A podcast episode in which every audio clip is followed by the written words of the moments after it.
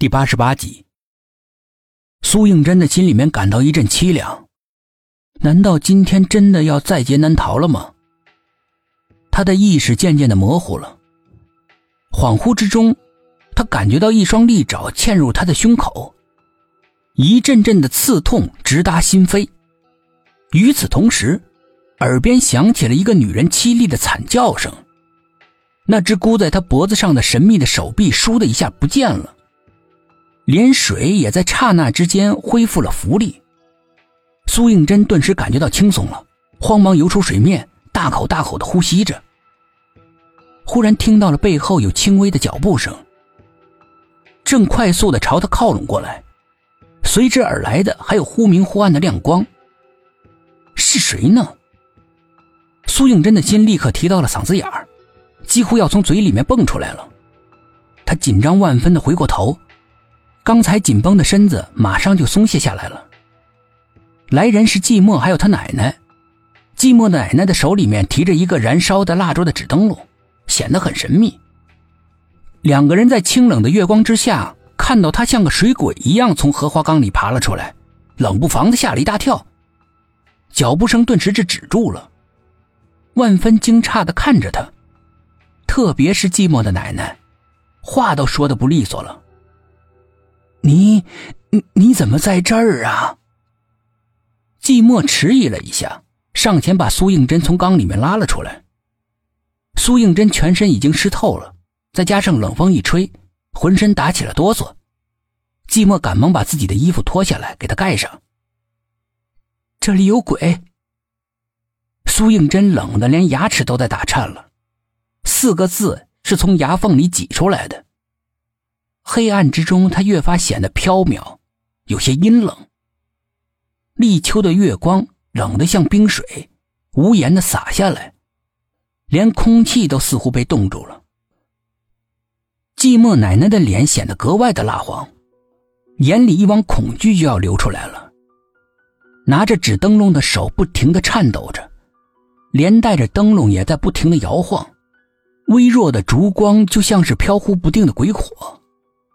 他整个人都愣在那儿，僵住不动，半天这才悠悠的说：“终于来了。”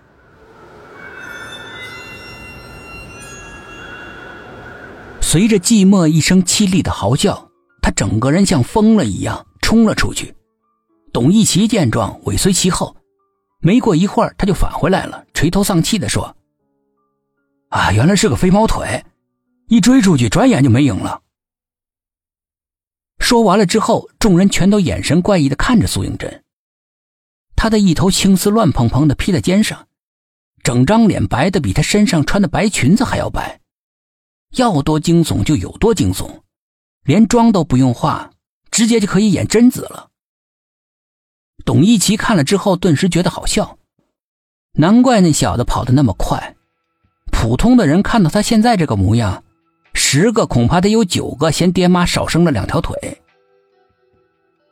哎，是刚才那小子把你关到后备箱的吗？董一奇问苏应真。刚才寂寞胆小如鼠的样子让他很怀疑。苏应真仔细想了想，我也不能确定，只是觉得有人在背后袭击了我，之后发生了什么事儿我一无所知。等我醒来的时候，就发现自己被关在后备箱里了。然后我就想拼命的打开后备箱，但怎么打也打不开。幸亏你们及时赶到了，不然我就完蛋了。说完，冲着薛品涵感激的一笑。薛品涵的视线一直停留在那个锈迹斑斑的后备箱上，虽然显得很破旧，但是关得很紧，密不透风。他看到苏应真对着自己笑，赶紧回了他一个温暖的笑容。放心好了，头怎么舍得让你挂了呢？他一听说你出事了，火烧眉毛一样急。董一奇口无遮拦的说道。田梦偷眼看了一眼薛品涵，他的表情很平静，对董一奇的话不置可否，两只眼睛四下打量，似乎在寻找着什么线索。苏应真不自然的盯着薛品涵。哎，对了，你们是怎么找到我的？苏应真好奇地问：“